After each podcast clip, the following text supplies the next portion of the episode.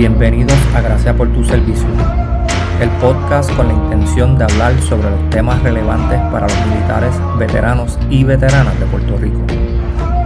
En este episodio conversamos con Luis Rivera, quien nos comparte cómo reencontró su propósito de seguir sirviendo en la milicia durante su preparación del Best Warrior Competition 2022.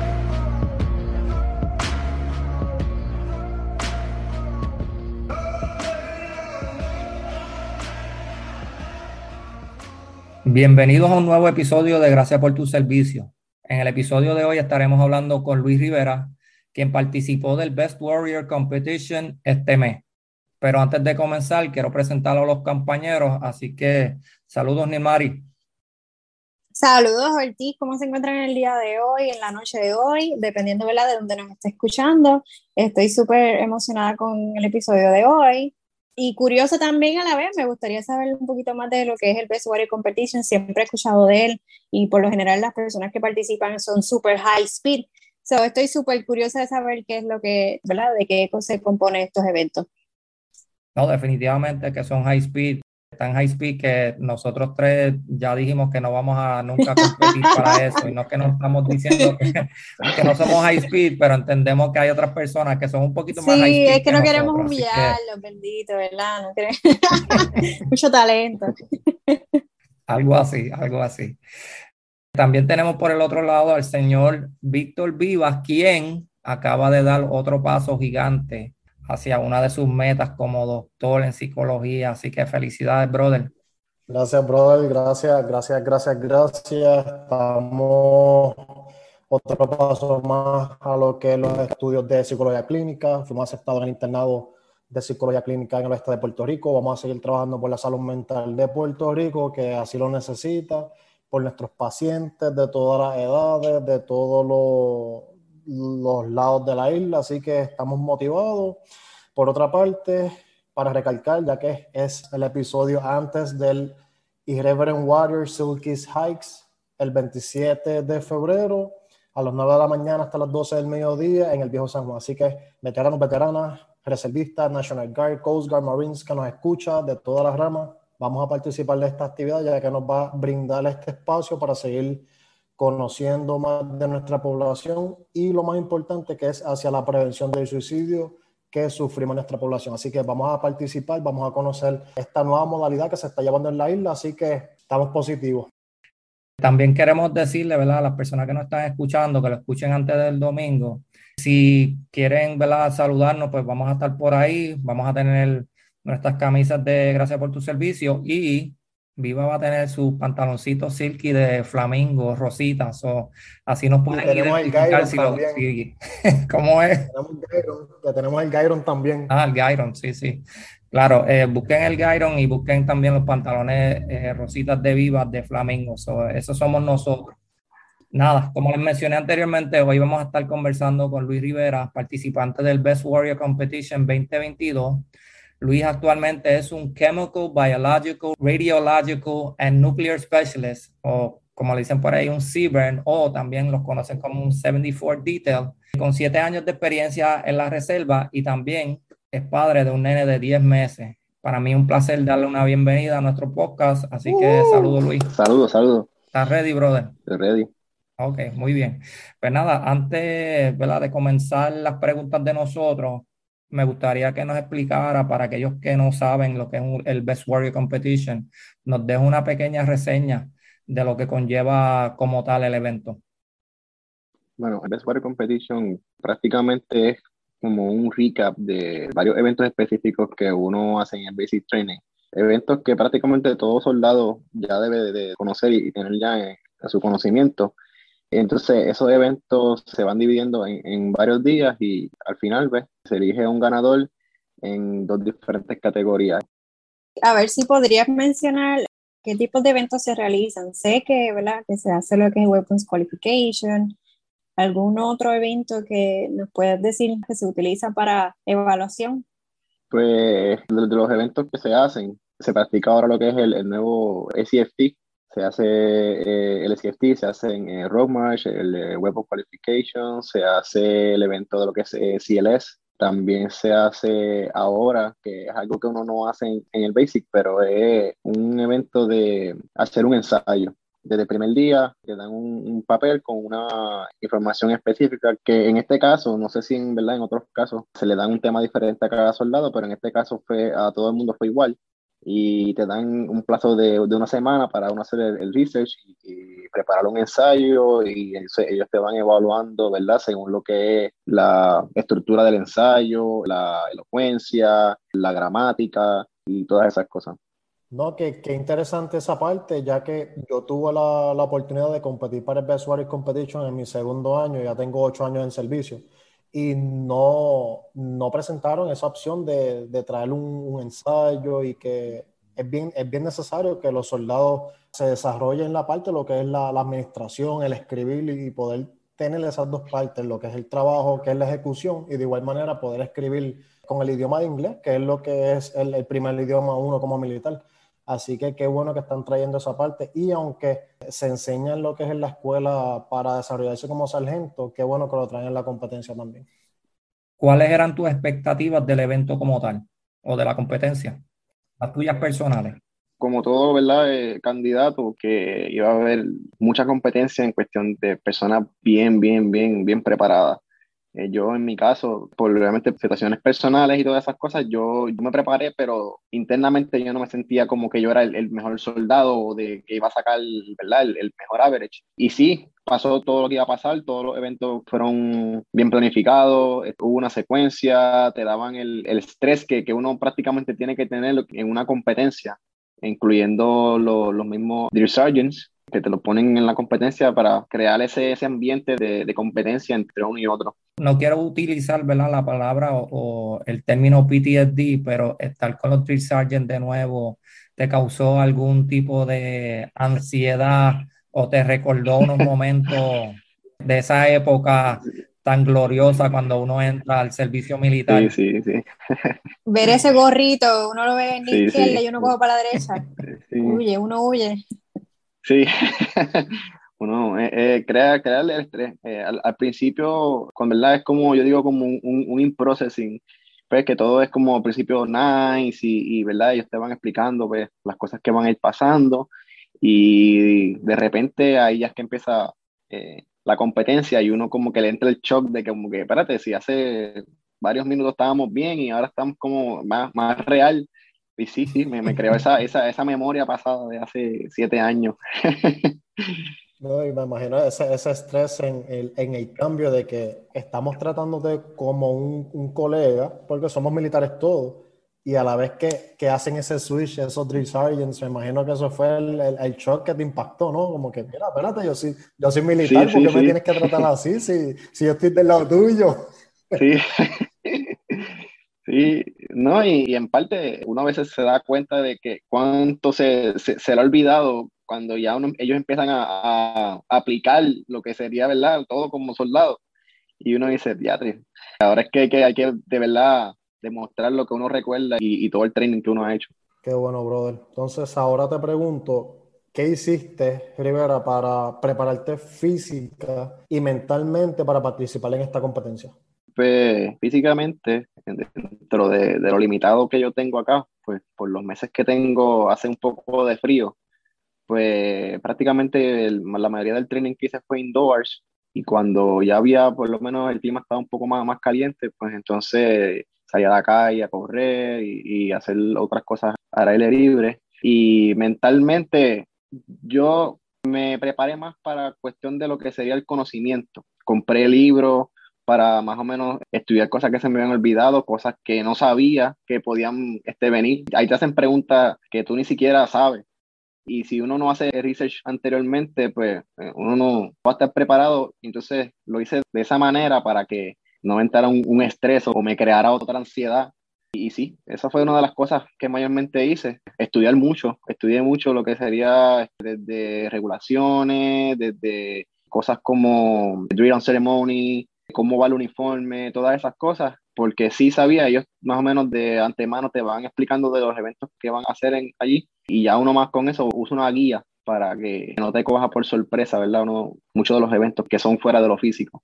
Iba a preguntar, en esa parte, ¿verdad? La parte que es más, vamos a decirlo así, administrativa o educativa, ¿cómo era el examen o la prueba para saber? ¿Era que te hacían preguntas de la nada o era un examen escrito o tenías, por ejemplo, ejecutar un PRT o sabías cómo poner el uniforme? ¿Cómo te evaluaban ese tipo de, ¿verdad? de eventos? Bueno, dependiendo de un ejemplo, cuando fue para CLS, además del evento que es el físico, ellos también te hacen un examen. Entonces viene desde un escoge y obviamente dependiendo el, rango que tú tengas, si eres junior en listed, pues te hacen unas preguntas más limitadas, pero cuando ya eres en CO, pues te hacen otro tipo de preguntas. Con el uniforme, pues es un eh, Sergeant Mayor's Meeting, obviamente pues uno va ahí como si fuera un board y ellos te inspeccionan el, uniforme completo, qué cosas te faltan, incluso ellos eh, preguntan con anterioridad que hagas una lista de los achievements o ribbons que tú tengas para entonces ellos dejarse llevar, ¿verdad? En el uniforme, que lo tenga listo. Y con respecto a lo que sería el, el ensayo, pues ellos, tienen unas métricas de un ejemplo. Si ellos encuentran cierta cantidad de errores, pues te quitan una cantidad de puntos. Si el ensayo, pues, un ejemplo, brinca de un tema a otro sin hacer una secuencia fluida, pues ellos también te quitan otros puntos. Ellos más o menos tienen ya una métrica para lo que sería ya esos eventos. ¿Cuál evento se te hizo más difícil y por qué? Pues yo creo que el ACFT. El ACFT en Salinas a las casi 7 de la mañana no es como, no es como cogerlo en el área norte con un poquito más de sombra y ya más o menos cuando uno, uno empieza que el, sol empieza a hacer lo del pues como que uno siente más ese peso. No, y en Salinas se siente también, porque el, clima, a pesar de que estamos en, Puerto Rico, en la misma islita, tiende a ser un poquito más seco. Y entonces, pues uno, uno lo siente, por alguna razón hace una diferencia. Sí, yo me sentía preparado para hacer lo que normalmente hago en mis dos millas y ya cuando iba por la mitad sentía el, calor ya como que decía, espérate, esto, yo creo que yo no sé si yo voy a terminar estas dos millas, pero uno sigue, uno como quiera, uno, anda en una competencia, uno no puede decir, mira, yo no voy a hacer más el evento, pero sí, se siente diferente. Y en ese momento, ¿qué pensaba que te querías quitar de la carrera? no, en verdad que no, no sé, yo, yo, yo por lo menos de lo que es cuestión de los, de los ejercicios, correr es lo menos que me gusta y ya yo decía como que esto como que está un poquito pesado. Sí, te destruye mentalmente, destruido. Puede ser, DH, ya voy por la segunda y me siento que me estoy muriendo. Imagínate en la séptima, octava, o sea, aquí quedé. Pero uno por alguna razón pues, pues, logra superar eso. Y por lo menos, normalmente yo estoy acostumbrado, si voy a correr, eh, corro en una, en una ruta donde, ¿verdad? Yo, yo me dejé por mi reloj pero entonces cuando uno hace en la competencia, uno lo hace en la pista, entonces uno le dice, ya, ya, ya me quedan cinco vueltas, ya me quedan cuatro, entonces uno como que eso es, otra cosa que también te da como que este estrés mental, porque dice, ya me siento cansado, me todavía faltan cuatro vueltas, sí, sí, sí. Entonces, ¿verdad? En, Ortiz te pregunto cuál era, fue el evento más difícil, pues en mi caso sería cuál momento fue el, el, que más sobresale para ti de todos los eventos que realizaste. De los que realicé fue el, el ensayo porque ya por mi estudio universitario ya he hecho mucho. Entonces, pues ya, ya tenía ese conocimiento y entonces, pues lo que hice fue eh, prácticamente aplicarlo. Pero obviamente, en el caso de aquí de la competencia, pues te preguntan algo, ¿verdad? Con respecto a la milicia. Entonces, ahí es que entra un poquito el challenge, porque entonces verifican que de donde uno saca esa información sea, sea de una fuente confiable. Y con la milicia, pues, un ejemplo, si te hacen una pregunta específica, caso de nosotros, eh, nos preguntaron de la reserva. Y ahí a veces uno dice, pues, en qué unidad uno puede buscar o, en qué página uno puede buscar. Y la información era media limitada. Me gusta esa parte de que el, el, soldado encuentre, busque información sobre lo que es la reserva, sobre lo que es tu batallón, a donde tú perteneces, por qué se llama ese batallón, de dónde sale la historia, quiénes fueron esos soldados que inculcaron esta historia, a qué guerra ellos fueron, qué fue a Corea. Si te pregunta alguien por qué tú tienes ese parcho, qué significa ese parcho, y eso es bueno que el soldado de igual manera conozca lo que es la historia donde uno pertenece. Bueno, ahora Rivera, me gustaría saber, nos gustaría saber qué te sorprendió de ti mismo en la competencia. Del lado negativo, me sorprendió muchas de las cosas que se me habían olvidado, que uno piensa que uno se acuerda hasta que te hacen la pregunta. Y pues del lado positivo, aprendí muchas, muchas cosas y también sacó la motivación que me hacía falta para continuar, en verdad, en, lo que era la competencia y en, mi carrera militar. Y qué bueno que, que, te saca esta parte de lo que es la motivación. Algunas veces cuando llevamos cierto tiempo en, en el servicio ya empezamos a echar para atrás, ya esto no es lo mismo, ya no me siento igual. Es retarte, y más tú en, tu séptimo año, no muchos soldados van a la competencia con siete años en servicio. Lo normal que he visto es uno, dos, tercer año, pero ya en, tu séptimo año, ya que tú dices, ya, traspasar lo mismo que pasé en Basic, un Rock March, explotarme de una manera que I'm not used to it y, hacerlo en tu séptimo año de servicio y, eso, eso, es bueno. Eh, una de las razones por la que entré a la competencia fue por eso mismo. Ya cuando yo estaba en, en mi sexto año, que se me vencía el contrato, yo estaba en el dilema si yo quería seguir. Y entonces, pues yo mismo hice un pacto conmigo y dije, pues si voy a realistar, pues voy a hacer experiencias nuevas que, que no había hecho en estos seis años para tratar de buscar eso mismo, esa, esa motivación. Y apareció esa competencia y dije, pues, ¿qué puede pasar? dentro de todos los competidores, yo creo que yo era el mayor. En parte yo decía, pues e-, es un logro para mí competir entre tantos muchachos que prácticamente salieron de Basic y pues, están fresquecitos en el conocimiento y, y, uno dice, pues e-, es algo que, como dije, ya me da una motivación y me, me ayuda a lo que sería, ¿verdad? Seguir en mis próximos rangos o en, la, en lo que vaya a planificar. Yo entiendo que ese sexto año de uno es bastante crucial en la carrera, especialmente cuando tenemos los dos de estar inactivos dentro del servicio. Si caemos en, en, esa zona de confort, como lo que estás explicando, que tú mismo te sacaste de esa zona de confort, porque honestamente podías decir, pues, si participo bien y si no también, y pues cierro ese capítulo con, con la vida militar. Eso qué bien que por lo menos encontraste algo afuera de esa zona de confort que te motiva a, continuar, que es una de las preguntas que te voy a hacer más adelante, pero vamos con la de Colón primero. ¿Qué lecciones pudiste sacar de, tu experiencia, verdad? ¿Y qué recomendaciones le puedes dar a, las próximas personas que piensen o les interese participar? Pues de mi experiencia como tal, siempre estar ready. Que aunque uno va a veces a los trainings como tal, a coger clases y, y a ver PowerPoints y y hacer las cosas que se hacen normalmente en los drills, a uno siempre estar estudiando y estar este, siempre pendiente y buscando qué hacer, como que un ejemplo, pues, buscar escuelas o, buscar competencias que, que, te ayuden, porque me había dado cuenta que yo había perdido la motivación por eso mismo, porque era en la monotonía. Y yo creo que esa fue una de las lecciones que esta competencia me, me ayudó. Y como recomendaciones para otras personas, pues eso mismo, que se den esa oportunidad de experimentar cosas nuevas. Qué bueno que lo dice y qué bueno que comparte esa parte de que hay que salir del comfort zone, hay que retarnos como militares, hay que buscar opciones nuevas. Claro está, no, no todo está en las manos de nosotros, pero eso es bueno, salir del comfort zone y que qué bueno la recomendación que estuviste brindándonos a nosotros también. No, y hay que reconocer también, ¿verdad? Que aparte de que él quiso salir de ese comfort zone, no es tan fácil, especialmente para los que somos reservistas o National Guard, porque también tenemos una vida civil. Entonces, ¿cómo crear ese balance entre, pues tengo que practicar, tengo que hacer más ejercicio, pero también tengo mi trabajo civil, o estoy estudiando, o tengo mi familia, tengo mis hijos, y a veces como que se nos hace súper complicado y cansón también este, poder hacer ese balance y dedicarle tiempo es como tener una doble vida, literal. A veces hasta tres vidas, porque eh, hay muchos casos de que estamos en la reserva o National Guard, o sea que tenemos ese part-time, por decirlo así, trabajamos en full-time, más a veces hasta estudiamos porque nos tiramos también la maroma para seguir haciendo la maestría o el doctorado. Y si le incluimos a eso la familia, que serían los hijos, este, ama de casa y toda la cosa, no está fácil. Así que eh, es bien importante reconocer el sacrificio que hacen ustedes y que han hecho muchos de nuestros compañeros para poder salir de esa área de confort, como lo dice.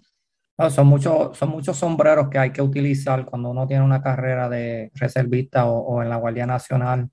Como dice Colón, no es fácil hacer las cuatro cosas. Yo llegué de mi deployment y me puse a estudiar, tenía que hacer la práctica, estaba tratando de reajustarme a mi familia, estaba reajustándome a, a un trabajo de 40 horas también.